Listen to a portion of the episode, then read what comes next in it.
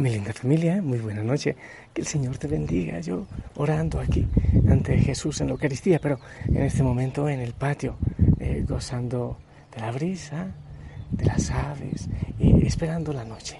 Sí, aquí con los animalitos, ahí están los patitos juníperos, aquí está Magda y por aquí también está pasando Claudio, el gallo. Ya ves, pero unido con, con la iglesia toda cuando un pustinig está en oración en su pustinia, en su desierto, en su lugar de oración, de silencio. Es el mundo entero que está allí, es la familia osana entera que está aquí reunida conmigo. Quiero refrescarte la memoria. ¿Te acuerdas del Evangelio? Sí. Dice Lucas capítulo 11 del 5 al 13. En aquel tiempo Jesús dijo a sus discípulos, supongan que alguno de ustedes tiene un amigo que viene a medianoche a decirle, préstame por favor tres panes. Pues un amigo mío ha venido de viaje y no tengo nada que ofrecerle. Pero él responderá de dentro, no me molestes, no puedo levantarme y todo lo demás. Entonces el Señor dice, eh, si no se levantará por la amistad, pues entonces lo hará por la insistencia.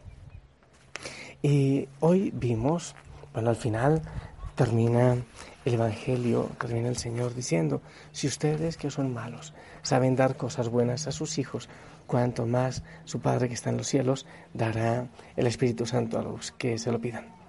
Y hablábamos que no se trata de que nuestro Dios sea un Dios rogado, que, esté feliz viéndonos a nosotros eh, lamiendo el suelo y, de rodillas siempre sufriendo.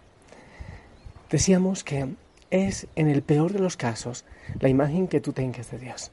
Si la imagen que tú tienes de Dios es de un Dios que, con el que hay que hacer negocios, entonces yo voy a negociar eh, un novio bien feo, pues entonces voy a un santuario cerquita.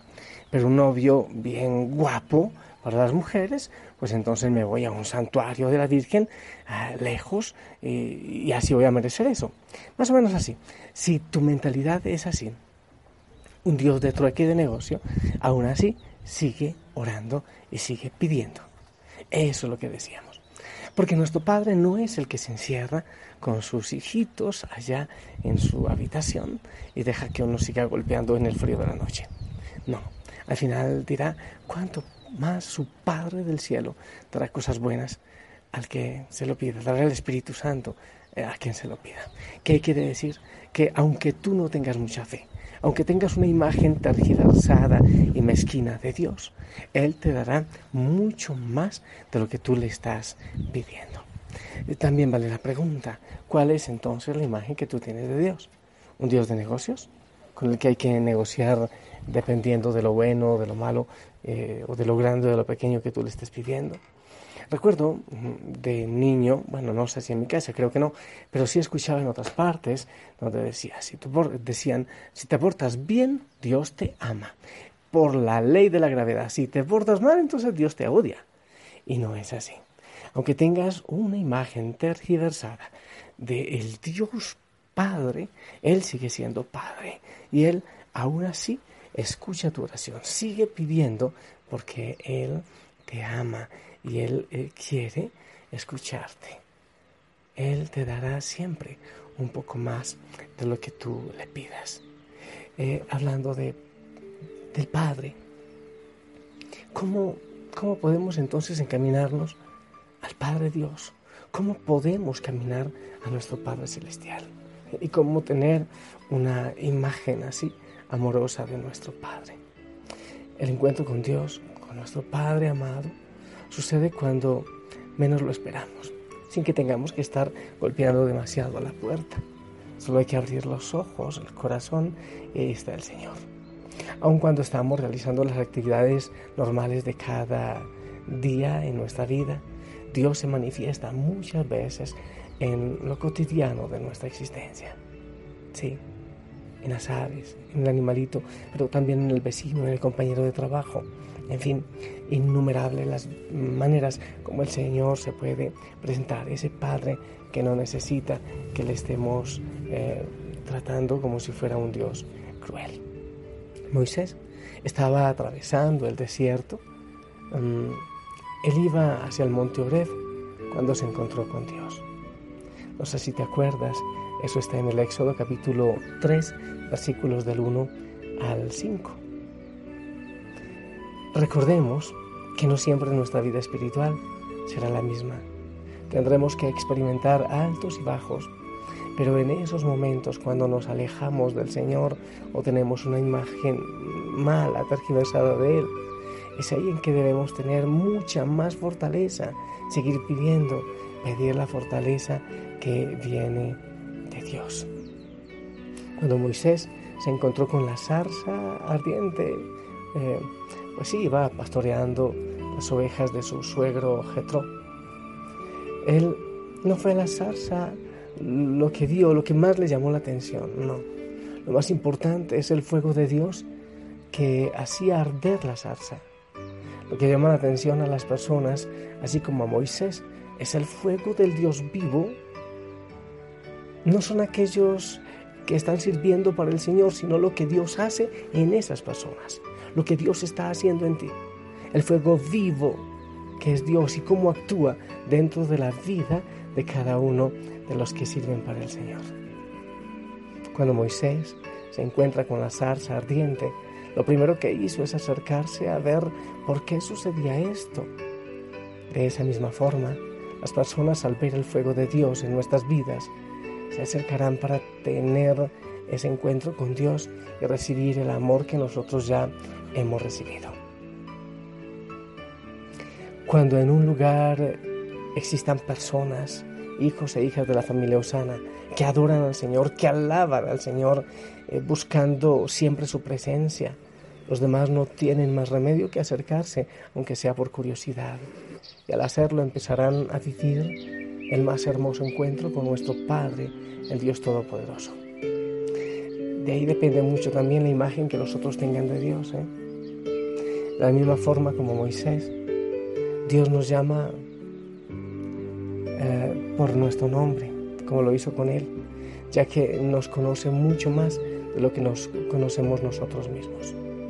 El hecho de que no vayamos siempre a la iglesia o al grupo de oración, eh, o que creamos que Dios está lejos o que somos indignos, no quiere decir que Dios no sabe quiénes somos o qué hacemos. No podemos darnos el lujo de creer que podemos esconderle algo al Señor.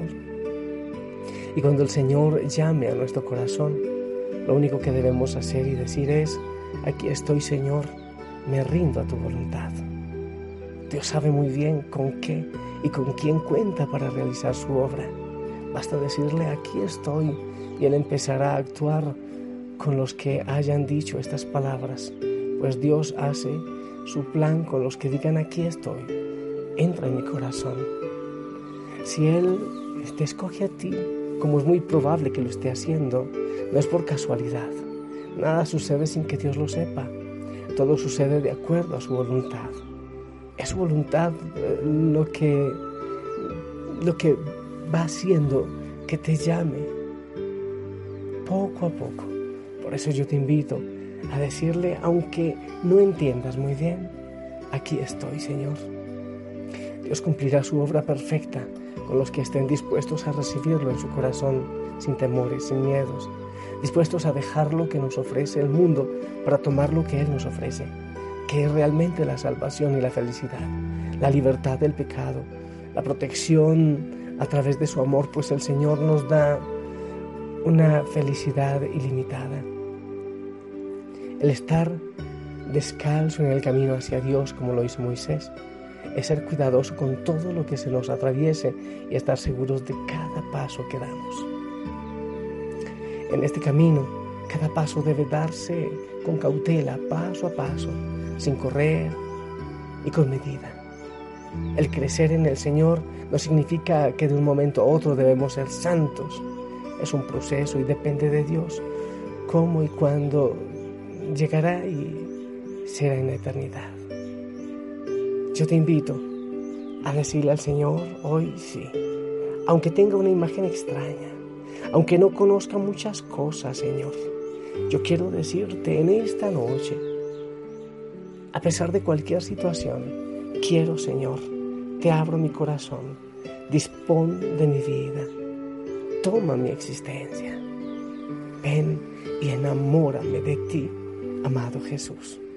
Sí, yo quizás he tenido ideas extrañas, tergiversadas de ti, pero hoy una vez más golpeo a tu puerta y te digo, enamórame, Señor, de ti.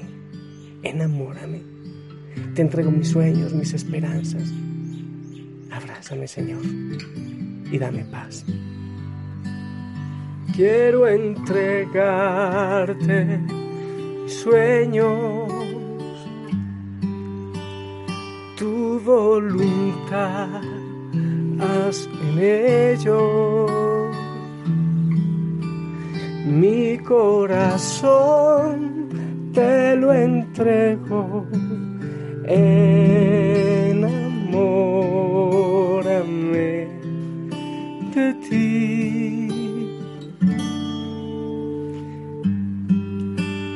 Quiero aprender a escucharte. Quiero saber que es amarte. De tu verdad yo saciarme.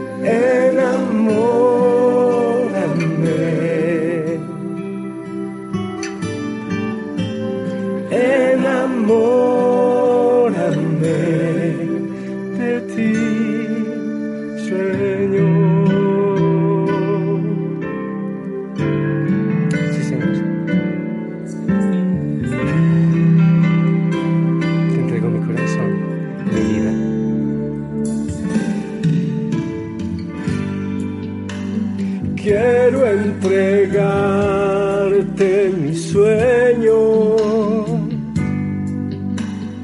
tu voluntad, hazte en ellos.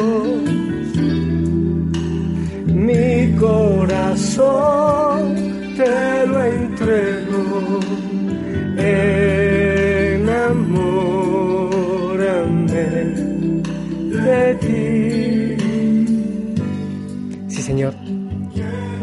entregarte todas mis ilusiones. Mis grandes ilusiones eres tú y enamorarme de ti y darte mi corazón y, también que la familia Osana te entregue el corazón. Hay, muchos que no te adoran y, yo aspiro que los hijos e hijas de la familia Osana sean quienes te adoren por tantos que te dejan solo y por tanto que te desprecian. Aún Señor los momentos difíciles de nuestra vida queremos entregártelos, yo quiero entregártelos.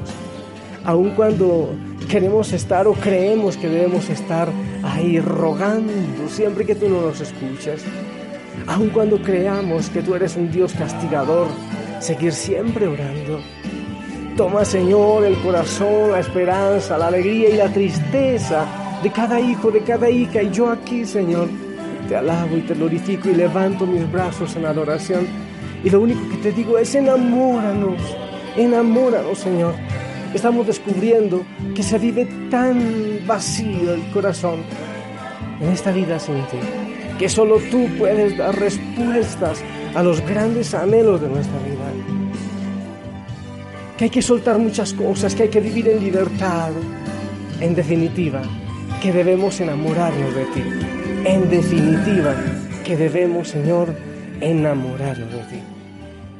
Y yo te pido, Señor, que bendigas cada hijo, cada hija de la familia que se enamoren, que sigan siempre orando, porque tú les darás mucho más de lo que le están pidiendo, de lo que te están pidiendo a ti, Señor. Bendícelos en esta noche y que ellos te puedan abrazar en el nombre del Padre, del Hijo y del Espíritu Santo. Amén. Familia, para mí, para mi familia, para la familia Osana, para todos, la bendición, por favor, ¿vale? Amén, gracias, gracias. Yo me lleno de gozo por esas oraciones que eh, llegan al corazón del Señor y después el Señor hace tanta obra y tanto milagro. Les amo en el amor del Señor, que tengan hermosa noche, descansen en su amor. Hasta mañana.